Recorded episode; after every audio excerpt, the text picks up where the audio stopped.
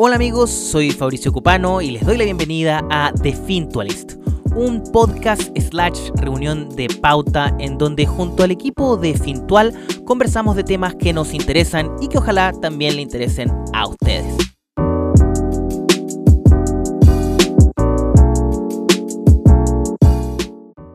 Respecto a lo que sucede con Ponce Lerú, eh, nuestro amigo que ya es parte de nuestro podcast, varias veces mencionado, eh, que bueno, esta semana fue la, resolución del caso Cascadas, un caso histórico y que también nuevamente se, dice que es una de las razones, de las tantas, por la cual se llega a un estallido social, esta injusticia y estas como, estos debates en torno a, la probidad, ¿no?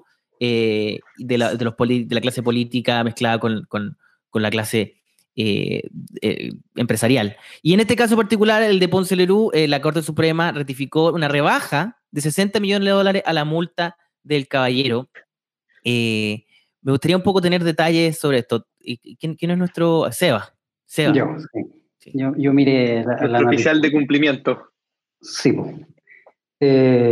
claro, una rebaja de 60 millones y, y el problema no es que no es solo la rebaja, que por último, si, si fuera de de 260 bajó a 200, eh, dale, pero bajó de 62 a, a un poquito más de 2. Eh, y, y, el, lo que se embolsó, claro, y lo que se embolsó con las operaciones que, que motivaron la multa y después todo lo demás, eh, fueron 128 millones. Entonces, eso también es un poquito, o sea, lo que se veía es que el monto en que quedó es no solo eh, súper menor en, razón del patrimonio de Ponce, sino también en, razón de lo que se embolsó haciendo las operaciones que motivaron la multa. Al, final es súper rentable hacer este tipo de negocios. Y Justamente. Sí, claro. Si me resta, este que es conveniente, este, al parecer, este clase de, delito. Eh, ahora, ¿cuál fue la, la razón que dio la Corte Suprema para esta rebaja? Sí, justo te iba a decir eso, porque conecta muy bien con lo que decía y de, de, lo que motivó, no es que el caso que acá motivó la, el estallido, pero esta como sensación de impunidad y, y, lo, que, lo que llevó al tema de, de, votar una nueva constitución, etcétera, porque precisamente, eh, bueno, esta, ¿quién lo rebaja? Es la Corte Suprema, ya pasó por las otras instancias, la primera, después de apelación, etcétera. Y lo que dice la Corte Suprema es que eh, porque, bueno, primero la Corte Suprema ratificó las infracciones de Ponce por todo lo que estaba haciendo multado y solo bajó la multa, eh, que peor, digamos. Eh, pero en lo que se basa es que el, Tribunal Constitucional dijo que la norma que le permitía a la, SBS en ese entonces, que ahora es la CMF, que es el, regulador, la norma que le permitía cursar estas infracciones por, por montos tan altos era inconstitucional. Entonces, eh, no se podía, digamos, eh, a pesar de, que era culpable de todas las infracciones, no podían cursar un monto tan alto. Por eso, porque se basaba en lo que ya había dictaminado el Tribunal Constitucional. El timing además es muy malo, porque esto sucede eh, a inicios de, octubre. todos sabemos lo que pasó, lo pasó el 18 de octubre y, ya se está calentando el ambiente. Ya han empezado a suceder nuevamente varias cosas, varios hechos, muchos de ellos muy, muy lamentables. Eh, que están calentando el ambiente y está volviendo a llenar la, Plaza Italia. Eh, ¿cómo, cómo, cómo, es posible que en este contexto, además, se dé otra señal más a la ciudadanía eh, que las cosas no cambian? Sí, es verdad que el timing es, bastante malo, precisamente por todo lo que decís tú. y, justo, y, y, más considerando que este es un caso que la multa del SBS fue el 2014, pero esto viene de una investigación de mucho más atrás, eh, una investigación que termina el proceso en la, en la SBS, en ese entonces SBS, el 2014, eh, y después, bueno, viene la apelación y todo, y esta es la última instancia en la que la Corte Suprema, o sea, en todo este tiempo justo tenía que esta es la guinda de la torta, eh, justo ahora, donde el ánimo no está de los mejores y han pasado hartas cuestiones bien lamentables, como decís tú. Yo, yo tengo una pregunta ahí porque, o sea, hoy concuerdo completamente en todo lo que dijeron. Eh, ¿Cómo, cómo, cómo la constitución nueva puede cambiar eso? O sea, porque claro, la constitución de hoy es, o sea, fue inconstitucional que pague la, multa de 70 millones de dólares, eh, pero como que me imagino que la nueva constitución, cuando la gente piensa en, los cambios y, no, está pensando necesariamente en, en, este tipo de restricciones que más la impresión que más la letra chica. Entonces, ¿cómo, cómo se podría asegurar eh, de, de, una nueva constitución evite este tipo de cosas? Es una súper buena pregunta, porque claro, claro, uno no debería esperar que la constitución de, abarque ese tipo de detalles, claro. Sí, yo pensaba que, que, la constitución era un rayado de cancha mucho más general, entonces me llama la atención, pero no sé si alguien sabe. Vamos a tener que invitar a un abogado constitucionalista al próximo Fintualis para que nos ayude.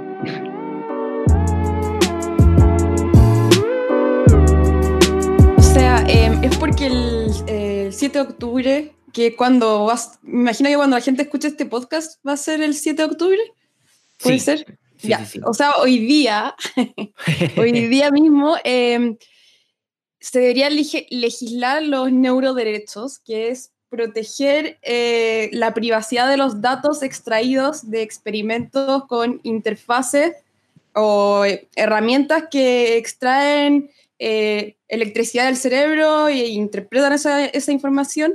Em, puede ser los equipos de electroencefalograma, los equipos como Neuralink. Em, y, y, por eso apareció la noticia, porque Brian, no sé si tú sabes lo que es Brian si queréis. Eh, no, de hecho creo que lo estaba diciendo mal. Y primero, primero te, no, Brian, de hecho. te iba a preguntar, eh, antes, antes cuando, cuando dices legislar, ¿se va a legislar en Estados Unidos, en Chile? No, no, ah, sí, por eso, por eso la noticia que estamos diciendo acá, porque es en Chile y es muy raro, eh, porque se va a dejar en la constitución antigua y no se sabe si va a pasar a la nueva, que es por lo del plebiscito del 25 de octubre. Em, y, también es raro porque existe una ley sobre privacidad de datos que no se, de datos de internet que todavía no se ha aprobado en Chile y como que está este lujo de... de como tres pasos más allá. Como... sí, como, dicen como que es como la... Eh, claro, es como el libro de ciencia ficción de los derechos, ¿cachai? Como porque máxima el, temor, supuestamente las personas han entendido un poco mal esto de los neuroderechos y piensan que es como proteger sus pensamientos, como, como que a ti te fueran a robar tus chistes con uno de estos equipos y estamos al menos a 100 años, yo creo, lejos de eso, ¿cachai? Como no, es pensamiento, es por ejemplo, yo sí podría leer que, que quizás tenéis algún eh, problema como epilepsia o Claro. Pero son cosas mucho más como de fisiología, como más dura física. Y tiene que ver un eh, poco con, con, un poco la privacidad también de, del enfermo, a ver comillas, ¿no? Como... Claro, exacto. Como un típico caso es, por ejemplo, una persona que tiene una enfermedad del cerebro como que, que se va eh, tipo Alzheimer o demencia como degenerativa, eh, firma este, este tipo de documento de, de, qué hacer cuando esa persona fallece o, o, si algo sale mal en una operación. Y la pregunta es si ya en la mitad del proceso en que su cerebro ha cambiado, si, sigue siendo la misma persona que firmó ese documento o se le debería hacer firmar de nuevo. Entonces, esos son como los temas como de, no es de los pensamientos de que Facebook me roba mi, mis ideas creativas para mi novela, ¿cachai? No, no, sí, no, no, por, por, ahora. yo, la primera pasada, la primera lectura sonaba así. Sonaba como que era como supuestamente a proteger como tu idea de que Facebook te la robara. Eh, no, es, no, es, no, es, para allá, sino que es más bien, claro, tiene que ver con estos casos más, más de, de, de la salud o de la salud mental. Claro, por ahora sí, y, y, bueno, creo que yo también lo dije mal, no es brain, es brain, supongo, ¿cachai? Pero es un acrónimo que quiere decir, eh, lo voy a decir en español, investigación del cerebro a través del avance de neurotecnologías innovadoras. Y Rafael Yuste, que es como, eh, es el neurocientífico español, que es como la nueva versión de Santiago Ramón y Cajal, que es un neurocientífico históricamente reconocido por, el, por decir que las neuronas están, eh, no son como un árbol, un solo gran árbol unido, sino que están separadas eh, entre ellas, son discretas. Él lo descubrió eso haciendo con la, con la tintura de Golgi, él tenía neuronas y por primera vez pudo ver cómo eran y dibujarlas, y es como el, neurocientífico español, el primero en ganar un Nobel, y muy importante del principio del siglo XX. Entonces, Rafael Juste es como la nueva versión, como un español, neurocientífico súper responsable y es muy talentoso en lo que hace, que, está como que, que fue el que promovió Brain, que es una iniciativa del gobierno de Estados Unidos, pública y privada, que Obama la aprobó, que es como lo del genoma, el proyecto del genoma humano, no sé si conocen esto. como cuál era la idea. nombre, pero no, Ah, no en ya. detalle. que la idea era como mapear eh, todos los genes humanos y aunque no entendierais qué hacen, mapearlos. Acá la idea es eh, saber cómo mapear todas las neuronas y los potenciales de acción que disparan, que sería como la electricidad que disparan. Y son 86 billones de neuronas, según entiendo, entonces es harta de trabajo. Es como, quizás no vamos a saber lo que hacen, pero queremos poder al menos grabar todas las neuronas del cerebro humano y tenerlas Ahora- registradas. Esto que, que ahora va a ser legislado en Chile eh, prontamente, eh, lo cual igual es, es realista porque en el fondo, dentro de todo, es bien, bien avanzada estar pensando en, en este Sí. tipo de problemas. Lo- lo- no sé si los legisladores están a la altura, no sé si el senador Navarro va a estar a la altura de, de este desafío. El señor eh, presidente Donald Trump eh, está enfermo, se pegó el COVID, eh, o se dice COVID, ¿cómo se dice? COVID, COVID. Se pegó, se pegó el, como él dice, eh, la, la plaga china, eh, como él mismo dice, no, no yo. Y, y cayó en el hospital, está en Walter Reed hasta el momento, hablando del día de hoy, lunes, está todavía en Walter Reed. eh, y, y es muy raro porque, bueno, primero hay, dos temas que, que nosotros aquí vamos a hablar. Uno que, que- que quiero mencionar, que es lo ridículo que ha sido la comunicación en torno a, este, a esta enfermedad, porque todo el rato es como, no, si está súper bien, no, si está súper bien, le estamos simplemente dando este medicamento y este otro y este tratamiento experimental, y todos los doctores que han tratado gente con COVID eh, dicen, ah, pero esas cosas que están haciendo es cuando es grave. ¿Cachai? Como, como todos los doctores dicen, oye, pero yo es- ese remedio yo solo lo doy a caso extremo. Entonces, eh, eh, obviamente que estas noticias son contradictorias y ya nadie confía en este caballero. Entonces, eh, se ha llegado como un punto ya de, de la locura, que, que, que es que el presidente esté internado, hospitalizado. O sea, cualquier presidente en cualquier país es muy grave que esté eh, enfermo y especialmente una enfermedad nueva y desconocida. Eh, y, y más encima él, que en particular fue, un- se burló hace po- pocos días atrás de, de su, de su contendente, con- eh, contrincante eh, Joe Biden por usar mascarilla, famoso por, no, por, por, por, por negar el virus un buen rato. Entonces, claro, esto es como un final perfecto un poco para la, para la carrera de Donald Trump, así que se muere. Al parecer no se va a morir, al parecer va a estar, va a estar bien. Eh, y acá desde, desde el Fintolis le mandamos mucha fuerza, ¿eh? le mandamos mucha fuerza al, al COVID, le mandamos mucha fuerza al virus. Eh, no, no, me gustaría, me gustaría primero do- dos cosas. Uno es que hablemos de, de, este, de esta locura y segundo, ¿cuál es la cadena de mando eh, y qué me puede explicar un poco este tema? Yo, yo te explico de ese tema, lo, lo que averigüé. María. ¿Cómo estás? Sí. Cuéntame. Bien, ¿y tú? Bien, bien, bien. Contento Bueno. igual. Ante contexto, Ma- Ma- María es la abogada de Fintual de Fintual Mex- México. Ya, muy bien. Así que está muy cerquita de estos temas y muy cerquita también de, igual que tú, de, de De Donald. Donald. Sí. Pues sí, sí, lo que dices tienes mucha razón de, de cómo parece que hay señales contrarias, ¿no? O sea, como que luego el, el doctor dice cosas, no, no sé, no responde directamente, medio responde vacío. Luego también el escándalo que creo que fue justo cuando inició la presidencia, ¿no? Que, que había mentido sobre su estado de salud, ¿no? Y su, su doctor desde entonces, este, o sea, Sí. em- empezó ese debate de que, de que no estaba tan bien. Y él dijo, el doctor, su doctor, que si ven una foto, ojalá busquen una foto del doctor, se ve como un, como si un mendigo le hubiesen puesto una, un, un, un overall de médico. Y, y dice, dice, derechamente dice, tiene la mejor salud que nadie en el mundo. O sea, dice algo que ya nuevamente es súper exagerado. Claro, claro, sí, tiene 74 años, 8 de cada 10 muertes relacionadas con COVID son de 65 mayores, o sea, sí, claro que hay incertidumbre, no, no sabes realmente si te están diciendo todas las cosas o qué tanto te están ocultando. Eh, ya el hecho, yo creo que ya haya sido hospitalizado un presidente, como dices, y más Trump, que negaba y que subestimaba los efectos del COVID, ya es algo pues, que no, no puede ser tan tranquilo, ¿no? No puede ser simplemente le dio una gripita. Eh, sobre lo de quién asume, pues la constitución dice varias cosas y hay varios escenarios donde no están muy claros y ahorita en el 2020 para ponerlo más interesante es, son, son muchísimas lagunas y muchísimas hipótesis donde nadie sabe realmente. Es, eh, realmente quien, quien asumiría la, la, presidencia en estos momentos sería el vicepresidente y en caso de que él no pueda o, o no quiera o lo que sea, sería la, la presidenta de la Cámara de Representantes, Nancy Pelosi. Y claro. así la constitución marca toda una línea sucesoria, ¿no? Eh, si un candidato, si un nominado muere antes de las elecciones, aquí también lo que, lo que marcan es que sería el, comité de cada partido elegiría ¿no? al, al, al nuevo nominado.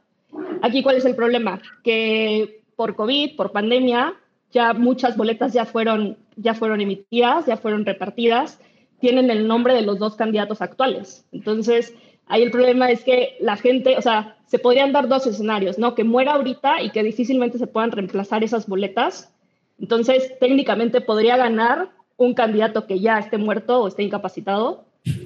Y, y dos, sería también el escenario donde donde, donde, sí, donde sí haya un elegido, donde sí el voto popular elija uno, pero entre el voto popular y la nominación del colegio electoral, que es alrededor del 14 de diciembre, sí, creo que es el 14, ahí se muera o ahí se vuelve incapacitado. Entonces ahí entra todo de quién sería, si sería automáticamente el vicepresidente, o sea, el nominado por el partido, o si el colegio electoral puede elegir alguno al azar, el colegio electoral se tendría que poner de acuerdo con una mayoría de, de 270, me parece, y, bueno, pues son también muchos, hay, hay, debate político, por ejemplo, desde que Nancy Pelosi pueda asumir la presidencia, hay debate de, pues realmente hay, la división de poderes no está muy clara, ¿no? Que sea la tercera. Entonces, hay muchas, muchos escenarios que no se han dado en la realidad y que nadie los tiene claro y que probablemente puedan terminar en, en la Suprema Corte. Y ahí también está el tema que ahorita hay ocho, ocho jueces en la Suprema Corte después de la muerte de, de RBG. Entonces, sí, sí está muy complicado, sobre todo que, que pase algo ahorita, ¿no? Si, si se muere ya después de que fue ganador, entonces asumiría el vicepresidente. Pero si se muere en este trance antes de diciembre 14, o si se vuelve incapacitado, sí es problema. Eh... Sea, lo increíble que me da la impresión que los únicos tres presidentes, y acá corrígeme si me, si me equivoco, pero los únicos tres presidentes que se han enfermado coronavirus son, son los tres que dijiste tú, o sea, Trump, Bolsonaro y Johnson y son los tres que, o por lo menos de forma mediática, eh, más hablaron en contra de, la, de las precauciones del coronavirus, o sea, que más negaron esto al principio y que después dijeron, sabéis que no usen mascarilla, no es necesario. Entonces, uno dice, da la casualidad, probablemente no fue una casualidad, fue que como, como no se cuidaron, eh, terminaron también enfermos, eh, o sea, fue, una consecuencia más que una casualidad, pero, pero llama la atención eso. Sí, bueno, en México tampoco el presidente ha sido, digamos, eh, un, fan de, las cuarentenas ni, de la distancia social. Eh, uno de los primeros videos que yo vi de, de, AMLO fue como diciendo, salgan a comer, vayan, abracen a su abuela. Eh, pero hasta el momento no se, no se sabe si se lo pegaba, no se lo pegaba tampoco este caballero. bueno, siguiendo la lógica, él sería el cuarto. Exacto, justo cuando salió lo de Trump, todos los mexicanos salieron. ¿Y cuando sigue O sea, ya. Está en la lista, está en la lista.